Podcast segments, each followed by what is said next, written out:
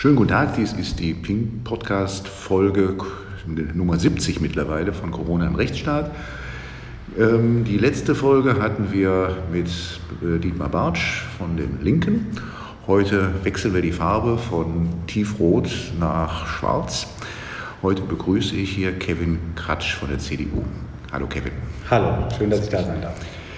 Kevin, äh, an dir interessieren mich eigentlich zwei Sachen. Erstmal natürlich, dass du jetzt hier für in Friedrichshain-Kreuzberg, ähm, ja, wo die CDU ja bekanntermaßen ähm, immer besonders stark ist, also für den Bundestag äh, äh, antrittst und an jeder Litfaßsäule zu sehen bist, jedenfalls gefühlt.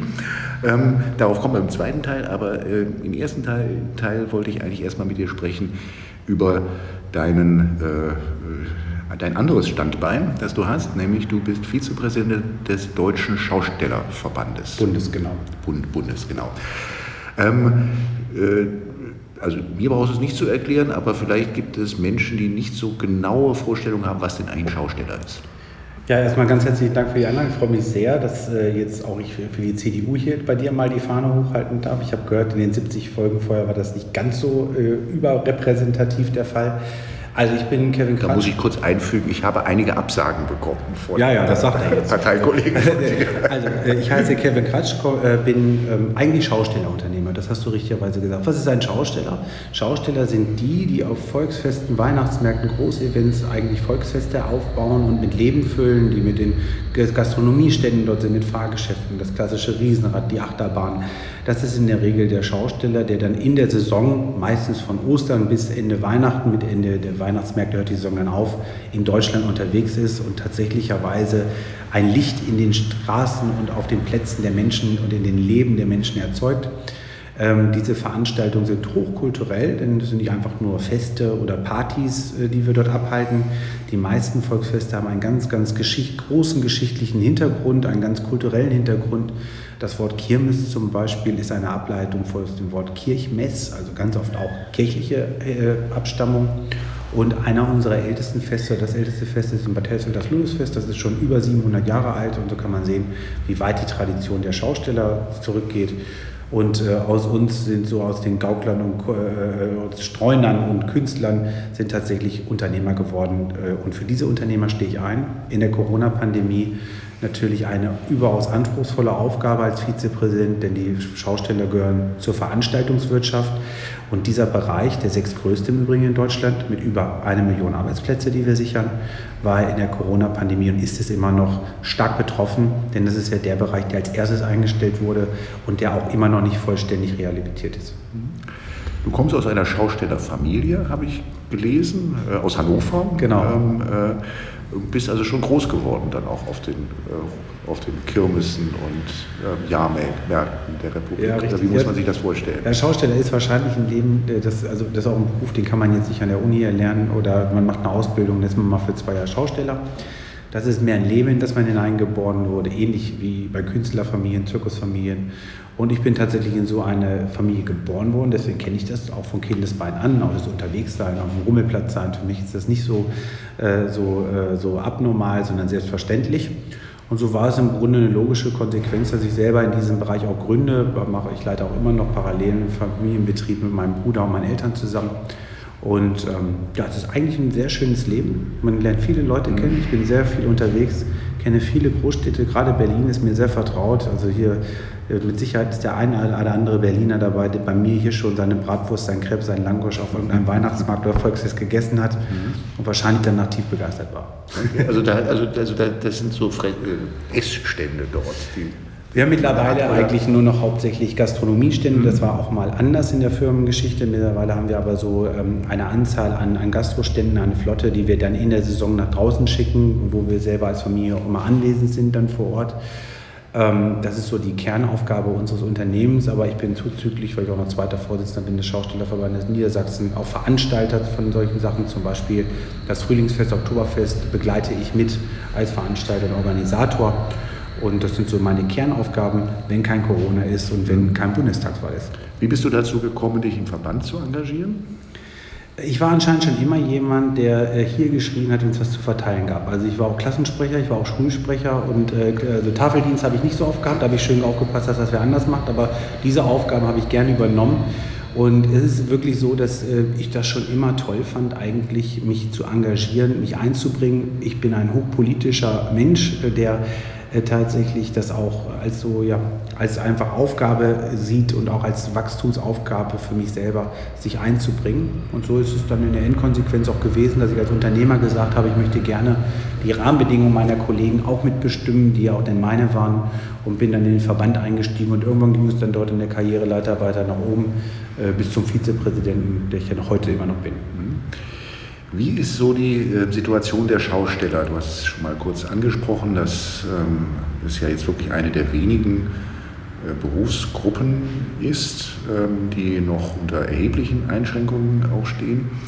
Ähm, wie, ist, wie würdest du so die Situation äh, des Schaustellergewerbes insgesamt schildern in den letzten zwei Jahren und wo stehen wir jetzt? Also erstmal muss man sagen und muss man wissen, das äh, letzte Geld, was bei einem Schausteller verdient wird oder die letzte Einnahme, die erzeugt wird, ist immer der letzte Tag des Weihnachtsmarktes. Das ist meistens Ende Dezember. Danach geht es in eine dreimonatige Winterpause. Diese Zeit ist zwar nicht aktiv äh, als Betrieb, aber sie ist sehr kostenaufwendig, weil in der Regel macht man in dieser Zeit seinen Betrieb hübsch für die kommende Saison. Das kostet sehr viel Geld. Und dann kam auf einmal, als meine Kollegen und wir alle uns vorbereitet haben auf die neue Saison, Corona relativ plötzlich und die Absage aller Volksfeste. Das macht die Situation doppelt schwer, weil die Betriebe finanziell sich belastet hatten, kamen aus einer Zeit, wo sie eh keine Einnahmen hatten, haben sich auch auf eine Corona-Pandemie nicht vorbereiten können ähm, und sind dann im Grunde vom Netz genommen worden. Man muss dazu gestehen, äh, dass der Staat ziemlich schnell dann auch geholfen hat mit Überbrückungshilfen, ähm, auch die auch in der Folge dann auch besser wurden. Gerade die November-Dezember-Hilfe hat viele Unternehmer gut versorgt, sodass man wirklich auch Engpässe ein bisschen ausgleichen konnte. Nichtsdestotrotz sind jetzt fast zwei Jahre rum und es gibt immer noch keine wirkliche richtige Perspektive. Es gibt äh, derzeit so Ausweichveranstaltungen, das nennt sich so Pop-up-Freizeitpark, wo Volksfest eingezäunt stattfindet mit unterschiedlichen Vorgaben, die es aber sehr schwierig machen, das Produkt als solches leben zu lassen und die mit dem Kernprodukt Volksfest eigentlich, wenn wir ehrlich sind, auch wenig zu tun haben. Das ist für meine Kollegen eine, eine Beschäftigungstherapie und ein Tropfen auf den heißen Stein ähm, weil die natürlich auch emotional an diesen Job hängen und eigentlich es nicht gewöhnt sind, so lange zu Hause zu sein. Aber eine wirtschaftliche Aufwendung ist es nicht und die Perspektive fehlt vollständig, weil keiner nachvollziehbar oder nicht nachvollziehbar sagen kann, wann geht es eigentlich wieder richtig los und wann ist auch das unbegrenzte Volksfest wieder möglich. Kann man da eigentlich überhaupt so schnell wieder anfangen? Sind die Mitarbeiter noch da? Mitarbeiter ist ein generelles Problem, aber schon auch vor Corona, dadurch, dass wir so mobil sind, dadurch, dass die Arbeit der Betriebe nicht unbedingt äh, ohne sind, sagen wir mal so, ist ja viel auch Nachtarbeit, ist viel äh, anstrengende körperliche Arbeit, hatten wir es eh schon schwierig, Mitarbeiter zu generieren und haben eher mit Saisonkräften aus dem Ausland gearbeitet. Diese ganzen Mitarbeiter, die zum Teil auch schon Jahre denn da waren, sind natürlich erstmal alle nicht mehr da, haben sich teilweise neue Jobs gesucht. Auch unsere eigenen Mitarbeiter, ich weiß von vielen, die mittlerweile bei Amazon arbeiten, auf landwirtschaftlichen Betrieben woanders, die gar nicht so einfach zu rekrutieren sind. Aber ähm, wir wären durchaus bereit, wieder loszulegen. Also da ist der Schausteller kreativ genug und das ist das geringste Problem, das ist ein Problem, aber wir brauchen das Signal, es geht wieder los. Weil das höre ich viel, dass man dann halt in der Zeit, wo man nicht arbeiten kann, natürlich, wenn jemand geht, auch nicht neu einstellt. Warum auch? Und dann hat man, dann kommt dann irgendwann das, der, der Moment, wo man wieder aufmachen kann und dann muss man ja erstmal wieder die Leute auch zusammen sammeln. Nicht? Es sind ganz, ganz, ganz, ganz äh, einfache Probleme eigentlich. Der Torstellerbetrieb ist ein Saisonbetrieb, der eh einmal im Jahr in die Winterpause, in den Winterschlaf geht. Wenn man aber diesen Betrieb nicht aus der Winterphase rausholt, bereitet es einfach langfristig Probleme. Sowohl was Mitarbeiter angeht, aber auch ganz einfache Probleme. Äh, ich hatte gestern mit einer Unternehmerin gesprochen, die hat eine große Anlage, ein, ein äh, Schausteller-Fahrgeschäft. Die sagte, äh, meine ganzen Reifen von meinen ganzen zwölf Transporten sind eigentlich alle kaputt. Die haben sich in den zwei Jahren kaputt gestanden weil sie nicht bewegt wurden. Und ich konnte natürlich, weil der Betrieb auch eingefahren ist, hatte sie auch keine Fahrer oder irgendwie da, dass es bewegt werden konnte. Also nur, dass man sieht, für die Unternehmer ist diese Pause einfach schon schwierig. Aber ich bleibe dabei, was einfach noch viel schwieriger ist, ist einfach nach wie vor, dass wir immer noch keinen Stichtag haben, beziehungsweise nur andersweise eine Möglichkeit. Wir hoffen, dass jetzt so langsam Corona, dadurch, dass auch jeder ein Impfangebot hat, wirklich den Ende entgegensteht und dass wir Feste wieder haben. Aber ich bin auch ganz ehrlich, wir haben teilweise Veranstaltungen, die immer noch hoch eingegrenzt sind, wo, wir, wo man die Logik nicht so ganz nachvollziehen kann. Also wenn wir zum Beispiel den Hamburger Dom nehmen, der stattgefunden hat als temporärer Freizeitpark. Das bedeutet, er war eingezäunt, es gab eine Eintrittssituation, man musste als Besucher sich einen Timeslot buchen und konnte dann eine gewisse Zeit, die gebucht war, im Grunde nach Termin auf dem Hamburger Dom verbringen. Es gab eine Einbahnstraßenregelung. Das ist toll, dass der Dom wieder stattgefunden hat, aber unter Voraussetzungen, die mit dem eigentlichen Volksfestgeschehen nichts zu tun hatte. Und wir uns dann schon fragen, wenn man 100 Meter weiter geguckt hat zur Reeperbahn, wo es richtigerweise uneingeschränkt vor und zurück ging, die Frage sich schon stellte, warum ist denn das bei uns, wir sind Open Air, mhm. noch weiter so eingegrenzt? Und da kommt die Angst bei vielen, ob sie berechtigt ist oder nicht, dass man nie wieder vielleicht Volksfest erlebt, uneingeschränkt. Und dagegen muss man im Prinzip jetzt auch sicher ein bisschen wehren und laut werden. Hast du eine Erklärung dafür, warum man also auf der Seite der Regierenden, der Politik so besonders zurückhaltend ist bei den Volksfesten, während sich ja jetzt zum Beispiel jetzt hier in Berlin die Theater und Clubs auch wieder zum Teil in voller Kapazität füllen? Ich glaube, es ist ein Imageproblem, äh, ähm, weil, glaube ich, das Produkt anders gesehen wird, wie es vielleicht in der Ursprungstatsache ist. Also natürlich leben Volksfeste von der Nähe der Menschen. Ähm, es gibt auch Volksfeste, die anders thematisiert sind. Das Münchner Oktoberfest ist ein anderes Volksfest wie meinetwegen der Oldenburger Kramermarkt und, äh, oder das deutsch-französische Volksfest hier in Berlin. Ähm, natürlich ist zum Beispiel auf dem Oktoberfest das Thema Bier trinken zählt sehr stark im Fokus und es ist mehr Party oder es ist nicht nur Party, aber das steht schon ein wesentlicher Faktor. Und dieses Bild, weil es natürlich ein prominentes Beispiel ist, äh, sorgt dafür, dass man, glaube ich, denkt, dass Volksfeste immer das Fest sind, wo Millionen von Menschen auf einmal kommen, trinken, ausgelassene Stimmung haben. Das ist es aber tatsächlicherweise nicht immer. Und wir erleben, dass ja gerade diese Dinge auch im Outside-Bereich durchaus wieder möglich sind, ohne Superspreader-Events zu sein. Also wir erleben ja auch die Stadtparks gerade hier voll, wir erleben auch die Reeperbahn voll, wir erleben ja viele, viele Menschenbegegnungen Open Air wo wir sehen, okay, eigentlich ist es möglich. Und da ist, glaube ich, das Vorurteil eines Volksfestes oder auch eines Festivals oder anderen Großveranstaltungen äh, tatsächlicherweise immer noch sehr, sehr stark. Und äh, wir hoffen aber, dass diese Vorurteile ein bisschen abnehmen, gerade wenn es jetzt so zum Wintermonaten geht, dass zumindest mal die Herbstvolksfeste oder der Weihnachtsmarkt wirklich wieder uneingeschränkt stattfinden. Du hattest neulich in einer Veranstaltung äh, wo so verschiedene Vertreter aus der äh, Veranstaltungsbranche zusammengekommen sind, ähm, den Gesundheitsminister Jens Spahn zu Gast. Und da fragte ein, fragte ein Schausteller, jedenfalls auch aus deinem Gewerbe, wie das denn mit den Weihnachtsmärkten sei. Das müsse man jetzt eigentlich schon wissen, welch, ob, ob und mit welchen Auflagen sie stattfinden können, damit man sich darauf vorbereiten kann.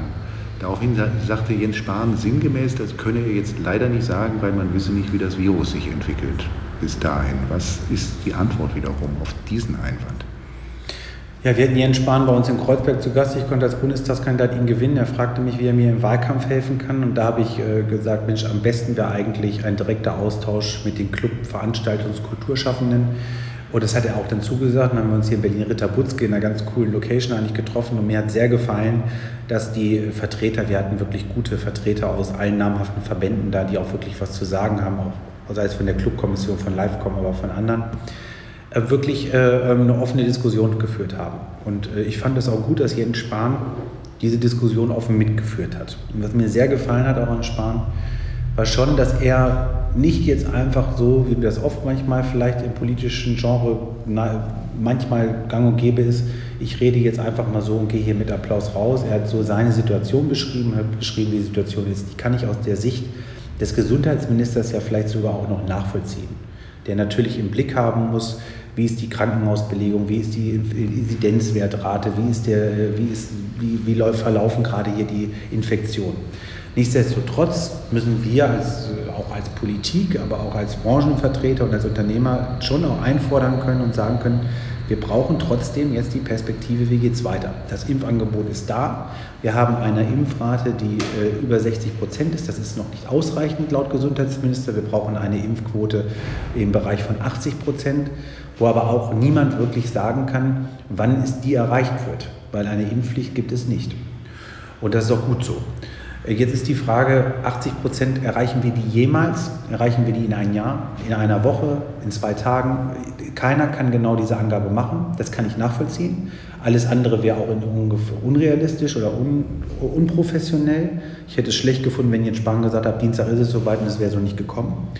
Aber es stellt natürlich die Veranstaltungsunternehmer vor der großen Frage, vor dem großen Problem, wie geht es eigentlich weiter? Und wenn Sie auf die Schausteller schauen, wir brauchen das Go für den Weihnachtsmarkt schon jetzt. Und zwar so, wie er auch stattfinden soll. Nämlich uneingeschränkt, äh, dass Leute dort äh, kommen können, dass wir auch unsere Glühweinstände haben. Wie wir dann vor Ort vielleicht an den jeweiligen Ständen mit Hygienekonzepten umgehen, das kann man individuell nochmal entscheiden. Aber wir brauchen schon das Go, dass wir sagen, der Weihnachtsmarkt, so wie wir ihn auch kennen, ist etwas, was stattfindet. Und da bin ich schon froh, dass es mittlerweile viele Kommunen und auch Städte gibt, die sagen und auch Länder, die sagen, ja, den Weihnachtsmarkt wird es schon geben. Das ist schon mal ein erstes gutes Signal, weil meine Kollegen oder die Unternehmer, Unternehmerinnen sich vorbereiten müssen. Das sind hochkomplexe Betriebe, die nicht einfach nur aufmachen, sondern wo eine ganze Logistik hintersteckt. Also ich habe ja auch gerade schon vom Personal geredet, das muss ja teilweise eingeflogen werden, der, der Fuhrpark muss hochgefahren werden, der Aufbau muss organisiert werden. Das ist wirklich alles sehr komplex und gerade der Weihnachtsmarkt nochmal hinzu. Aber es ist ein wichtiges Signal und es wäre jetzt ein wichtiges Signal für die Branche, im Übrigen für die Menschen auch, zu sagen, Normalität kommt auch wieder und hält auch wieder Einzug in unser Leben. Warum kann man jetzt nicht einfach nochmal den Winter überwintern ähm, und im Frühjahr dann wieder durchstarten und gleichzeitig darauf vertrauen, dass man auch weiter mit Überbrückungshilfen 3 plus 3.12 oder was dann immer kommt, dann auch den Winter überstehen. Weil diese Überbrückungshilfen nur bedingt helfen, weil sie zum Teil eigentlich nur die Fixkosten stemmen und ein bisschen äh, Privatentnahme. Die November-Dezember war sehr hilfreich, die wird es aber voraussichtlich nicht nochmal geben. Äh, wir brauchen jetzt wieder auch das klare Signal, dass weitergeht. Wir wollen auch unser Geld wieder selber verdienen im Grunde. Und ich glaube auch nicht nur aus Sicht der Unternehmer und Unternehmerinnen ist es wichtig. Es ist auch wichtig für die Gesellschaft, dass man sieht, das Leben geht wieder weiter. Also ich äh, denke, dass hier Tag für Tag in Berlin was für eine unterschiedliche Stimmung jetzt erzeugt wird, dass man auch wieder in ein Café gehen kann, dass man auch wieder in ein Restaurant gehen kann, dass auch das Gefühl von Woche zu Woche immer möglicher und besser wird. Das macht nicht nur bei mir selber was aus, sondern bei den Leuten auch. Und ich glaube, dass das nach dieser Zeit, zwei Jahre, das muss man sich mal vorstellen, was für eine lange Zeit das ist, jetzt auch das Signal wieder da sein muss, es geht wieder weiter, trotz Einschränkungen, die noch da sind. Und ich glaube, das muss es auch für diesen Bereich geben. Und aus unserer Sicht ist es auch möglich. Also andere Beispiele zeigen auch, dass Begegnungen gerade Open Air möglich sind, sogar gut sind und dass es dort wenig Ansteckungen gibt. Und so muss man diesen Veranstaltungen auch eine Chance geben. Lebensgefühl ist, glaube ich, ein gutes Stichwort, um jetzt mal dazu überzuleiten, ähm, jetzt äh, eine andere Hut anzusprechen. Du kommst aus dem, ich glaube, eher ziemlich schwarzen Hannoveraner Land ähm, ich komme aus der ziemlich roten, äh, ziemlich roten Hannover Stadt. Hannover Stadt, okay, okay, okay. Das ist also tatsächlich, wir hatten mit Walter Spaschik den längst aktiven SPD-Bürgermeister, ja. glaube ich, seiner Zeit und äh, jetzt mittlerweile ist es in grüner Hand, aber mhm. ich komme aus der, aus, der, aus der guten CDU Hannover, wo viele gute Leute wie unter anderem Ursula von der Leyen, Rita Pawelski und viele andere herkommen, ja, stimmt. Okay. Also aber auf jeden Fall ist es nicht ganz so rot oder bunt wie jetzt in Kreuzberg äh, Friedrichshain.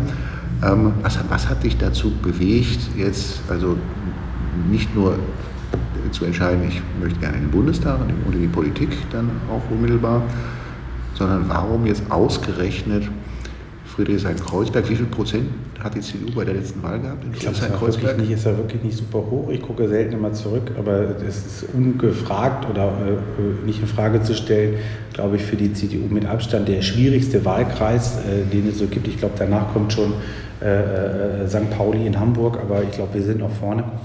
Warum Friedrichshain-Kreuzberg, Prenzlauer Berg Ost? Ähm, erstens muss ich sagen, Berlin hat in meinem Leben schon immer eine sehr große zentrale Rolle gespielt. Ich habe viele Etappen meines Lebens hier gelebt und gerade jetzt auch durch die Arbeit des Vizepräsidenten des Deutschen Schaustellerbundes. Äh, unser Büro ist ja hier direkt bei euch hier um die Ecke, Weidendamm 1a, äh, habe ich eine große Zeit hier wieder verbracht und deswegen war die Konsequenz, hier zu kandidieren für den Bundestag nicht so weit hergeholt. Ähm, und gerade auch der Bereich Kreuzberg, ich habe viele Jahre mal am Paul-Linke-Ufer gelebt, aber noch zu einer Zeit, wo das gar nicht so hip war, wo, äh, wo der auch Kreuzberg gar nicht so hip war. Und auch in Friedrichshain haben wir schon Weihnachtsmärkte mitgemacht und so. Also ich kenne die Ecke wirklich sehr gut und äh, natürlich ist es schwierig als CDUler, aber es gibt auch für mich keinen interessanteren Wahlkreis. Denn das sind die Wahlkreise, das sind die Stadtteile, die Bereiche, die Berlin zum Leben erwecken. Ich würde sogar fast behaupten, das sind die Bereiche und Stadtteile, äh, die das Bild von Berlin erzeugen. Das sind sehr, sehr viele positive Sachen. Individualität, Kreativität, Freiheit, äh, Grenzenlosigkeit. Es sind aber auch negative Punkte. Und ich glaube, dass es schon ein Anspruch sein muss, auch als Politiker, auch als CDU, zu sagen, wir wollen hier eine starke Stimme zeigen. Ich passe, glaube ich, sehr gut in diesen Wahlkreis. Erstmal bin ich zumindest ein halbwegs junger Mensch, der äh, Großstadtmensch ist und der genau weiß, was hier passiert und genau das auch liebt und lebt. Aber auch aufgrund meiner, meiner beruflichen, äh, meines beruflichen Hintergrunds kann ich, glaube ich, sehr genau verstehen, wie es auch vielen Wirtschaftsunternehmen hier geht. Denn gerade in meinem Bereich der Veranstaltung Kreativwirtschaft ist in dem Bereich gut vertreten. Ich glaube, ich kann sehr genau verstehen, was diese Branchen, die so viel für die Stadt und für unser Land eigentlich machen, der fehlt. Das ist nämlich Wertschätzung. Und ähm, wir haben das in der Corona-Pandemie gemerkt, wo sehr schnell auch dieser ganze Bereich so als Party abgetan wurde und Party ist vermeidbar, wo man überhaupt nicht bedacht hat, zum Beispiel nehmen wir die Clubs in Berlin, das ist nicht auch einfach nur eine Party, das ist einfach Kultur, das ist genau der Imageerzeuger, von dem Berlin partizipiert, warum viele, viele Start-up-Unternehmer hier gerade her wollen, viele Ausländer nach Berlin. Aber es ist auch ein Freiraum für ganz viele Gruppen und Bereiche. Nehmen wir den ganzen Bereich der, der äh, Queer-Gesellschaft, die eigentlich angefangen haben, sich ausleben zu können, genau in diesen Bereichen. Und so haben wir viele andere, andere Kreativitätsaspekte, die genau in dem Bereich entstehen. Musik, Tanz, Mode. Und ähm, das einfach nur auf Party zu reduzieren, zeigt eigentlich, dass man nicht genau verstanden hat, was hier passiert. Und deswegen fand ich es gut und mutig und fand es auch sehr bemerkenswert, dass die Berliner CDU gesagt hat, wisst ihr was, wir gehen nach Kreuzberg mit den Schaustelle, wir verstehen das. Und ähm, es hat sich bis dato auch als überhaupt kein Fehler erwiesen. Jeder Tag ist äh, natürlich als CDUler nicht einfach, man muss ständig erklären, wieso, weshalb, warum. Aber äh, wenn ich ehrlich bin, ich habe eigentlich tolle Termine und äh, habe tolle, tolle Gespräche und äh, finde das sehr gut für die CDU hier die Fahne hochzuhalten und ähm, würde das immer wieder machen und hoffe sehr, dass ich als Abgeordneter für die CDU hier in Berlin-Kreuzberg eine Stimme für die CDU sein kann, aber vor allen Dingen für die Menschen und vor allen Dingen für den Bereich Kultur- und Veranstaltungswirtschaft und Kreativwirtschaft. Wertschätzung der Kultur in der Corona-Zeit, das ist, glaube ich, ähm, ganz auffällig gewesen, dass man das, also alles, was man als Kultur im weiteren Sinne bezeichnet, als erstes für entbehrlich gehalten hat und auch als letztes wieder ähm, daran gedacht hat, das auch wiederzubeleben. Was muss man politisch tun, um auch dafür zu sorgen, dass auch in der Politik, in den Köpfen der Regierenden äh, etwas getan wird für diese Wertschätzung? Ich glaube, diese Stimme muss man erheben. Man muss genau das tun, was wir zum Beispiel auch vorletzte Woche getan haben, wo wir einen Gesundheitsminister mit den Leuten zusammenbringen und äh, ähm, auch klar erklären, was wir so machen. Ich finde das überhaupt nicht schlimm, dass man als politischer Vertreter nicht alles wissen kann und nicht zu allem eine Verbindung haben kann. Das finde ich auch ganz normal. Alles andere ist auch im Grunde unprofessionell, wenn man das behaupten würde oder behauptet. Aber es ist einfach wichtig, dass wir einfach Verbindungsstellen auch schaffen und auch gewisse Themen mal setzen. Das ist ja auch die Aufgabe eines Bundestagsabgeordneten, gewisse Themen auch zu setzen. Das heißt nicht, dass ich nur diese Themen setzen will, aber meine Kernbotschaft und meine Kernthemen sind schon Kreativität, Individualität, die Freiheit des Einzelnen. Da gehört dieser Wirtschaftsbereich stark dazu. Wir haben aber in der Corona-Pandemie auch, glaube ich, alle sehr gelernt. Also ganz zu Anfang hätten wir auch selber als Menschen gesagt, vermeidbar, wir brauchen jetzt erstmal Essen, ärztliche Versorgung und, und, und Strom und haben eigentlich selber gemerkt, ich am eigenen Leib, wie wichtig eigentlich auch der Kaffee oder das Bier mal mit dem Kumpel an der Theke ist, wie wichtig eine Umarmung ist, wie wichtig mal der persönliche Kontakt ist, dass man über über Social Media und, und Digitalisierung sich zwar sprechen kann, aber es ein großer Unterschied ist, ob man gegenüber sitzt oder sich am Laptop sieht. Also ich glaube, da haben wir alle gelernt äh, und haben alle das sehr zu schätzen gelernt, was die Begegnung ist und wie wichtig die Punkte im Leben sind, die Begegnung schaffen und erzeugen. Was wäre dein Lieblingsausschuss im, im, Bundestag, an dem du sitzen möchtest? Ich möchte in allen Ausschüssen sitzen, die äh, tatsächlich mit den Menschen, mit Freiheit, mit Kultur, mit äh, sozialer Gerechtigkeit, mit Individualität schaffen, mit Kreativität zu tun haben, die äh, durchaus sich um den ganzen Kultur-Wirtschaftsbereich kümmern auch. Und die, äh, da, da fühle ich mich wohl äh, und wäre für jeden Ausschuss bereit, der genau für diese Themen steht. Tourismus natürlich auch weil diese Themen natürlich auch im Bereich Tourismus verbunden sind. Aber Thema Wirtschaft, äh, aber auch soziale Themen sind für mich da wichtig. Wofür würdest du dich einsetzen, was jetzt die Corona-Politik angeht, wo man Korrekturen vornehmen sollte? Ich glaube, ähm, wie bei vielen Themen ist ein Blick zurück nicht immer nur das Wertvolle und zu sagen, was lief schlecht. Wir müssen jetzt gucken. Ich glaube, dass eine Pandemie, das muss man einfach akzeptieren, noch nie jemand wirklich vorher hatte. Und ich finde, im Umkehrschluss dafür, dass wir eine weltweite Pandemie hatten, mit der keiner wusste, wie man umzugehen hat, ist Deutschland, glaube ich, sehr gut umgegangen. Also ich glaube, es gab viele, viele Punkte, wo wir uns glücklich schätzen können. Das sage ich auch als Veranstaltungsunternehmer. Ich bin auch äh, Präsident der Europäischen Schausteller Jugendunion, also habe einen Blick tatsächlich auch in die europäischen Länder zu unseren Schaustellerkollegen. Und, äh, wie, wie lange ist man Jugend? Ja, du, äh, wir haben dann nie wieder gewählt, weil ja Corona war. Ich glaube, ich wäre es jetzt nicht mehr, aber auf jeden Fall habe ich das Amt noch inne. Also hat es mir da auf jeden Fall eine Verlängerung besorgt. Ich darf das fragen, du bist, glaube ich, ungefähr 20 Jahre jünger als ich. Alles gut. Also wie gesagt, ich bin da frei von irgendwelchen Eitelkeiten. Ich nehme mich so, wie ich bin. Das ist auch gesund. Also ich habe dann irgendwann mal akzeptiert, Kevin, das bist jetzt einfach du, nimm es hin, sonst wird es irgendwie psychisch schwierig.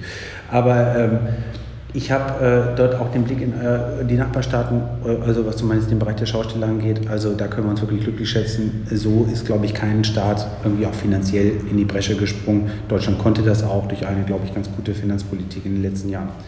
Aber nichtsdestotrotz würde ich jetzt sagen, es muss jetzt in Richtung Öffnung gehen und wir müssen jetzt den einzelnen Menschen äh, aus meiner ganz persönlichen Überzeugung ihre Grundrechte zurückgeben, ihre Eigenverantwortung wieder stärken.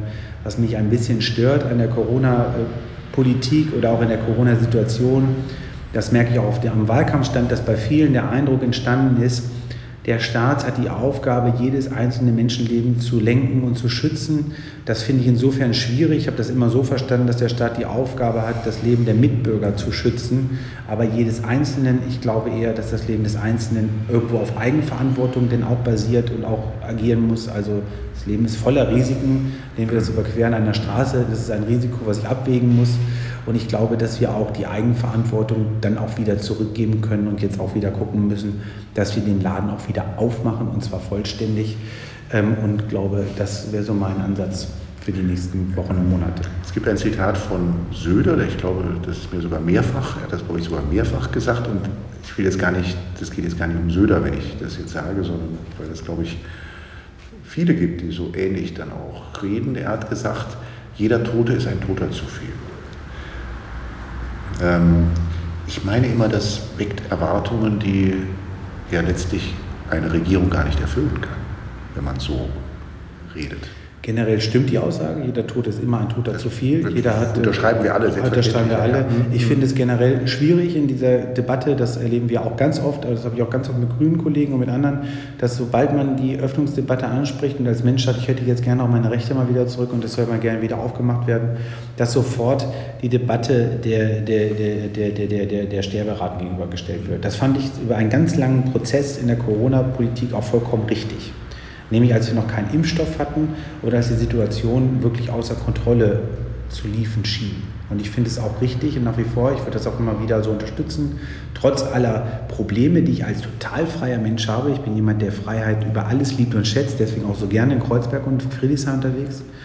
Ähm, und es übelst krass fand, dass äh, man auf einmal nicht mehr raus konnte oder dass äh, man gewisse Leute nicht mehr treffen konnte wie in der eigenen Entscheidung. Das war für mich ein ganz krasser Moment. Ich habe das aber intellektuell verstanden, wie viele auch, und habe das mitgetragen. Aber ab dem Zeitpunkt, wo wir jetzt einen Impfstoff haben und jetzt die Impfraten zunehmen, äh, muss schon jetzt darüber diskutiert werden. Und das darf, muss auch Thema sein. Und ich finde es auch vollkommen berechtigt, dass auch Menschen und Unternehmer, Unternehmerinnen auch fragen, Entschuldigung, wann ist eigentlich mal alles wirklich wieder ganz normal? Ich kann es, wie gesagt, nachvollziehen, dass man nicht sagt am 12.12., .12., aber das Ziel muss jetzt schon dahin gehen und da weiß ich aus der CDU, aber auch intern gibt es viele Diskussionen, wo man auch sagt, genau das ist jetzt auch der Weg und das Ziel.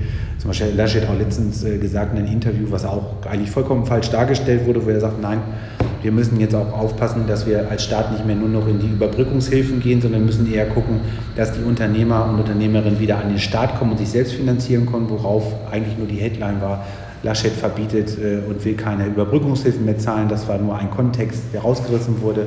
Aber die Richtung geht ganz klar in Richtung Öffnung. Das nehmen wir mal als Schlusswort, weil unsere Zeit ist dann um, auch wenn ich noch die eine oder andere Frage hätte, wie wir das fortsetzen können. Ja, du kannst mir glauben, ich hätte noch 40 Minuten zu erzählen. Ich rede sehr gerne und sehr viel, wie du jetzt gerade festgestellt hast. Klasse. Aber wir haben ja ganz, ganz strenges in dieser ja, ja, Podcast-Reihe und machen immer nach der. Also vielleicht kann man das für die Zuhörer mal sagen. Wir sitzen hier in einem Raum, der größer hätte nicht sein können. Ich glaube, meine Wohnung ist so groß wie dieser Raum, noch nicht mal mehr. Äh, wir sitzen hier in einem ehrwürdigen Raum. Hast du, wissen deine Zuhörer, nein, das wo wir hier sitzen? Nein, wir sitzen nein, hier in, eine, in, einem Chefbüro eines ehemaligen Unternehmens. Vielleicht kannst du das besser erklären noch. Und wir sitzen an einer großen Tafel, alle sehr einschüchternd, muss ich sagen, für den Podcast-Teilnehmer hier. Also es hat mich total einge... Wir wurden auch warten gelassen erstmal eine Viertelstunde. Also wir sind hier diese ganze, wir sind hier schon total niedrig gekommen. Das lasse ich einfach mal so stehen. Ähm, ja, das ist, äh, wir, wir sind nur für die, für die Hörerinnen und Hörer äh, im, im Borsighaus in, mitten in Berlin. Das ist ein äh, das hat sich der alte Borsig äh, gebaut ähm, für die Vorstandsetage seiner Firma, die die Eisenbahnfabriken äh, oder alle, alle Eisenbahnen im 19. Jahrhundert ist, sind von der Firma Borsig in Deutschland gebaut worden. Das nur zur Info und zur Abrundung und ja, nochmal vielen, vielen Dank, Kevin. Ganz lieben Dank für die Einladung.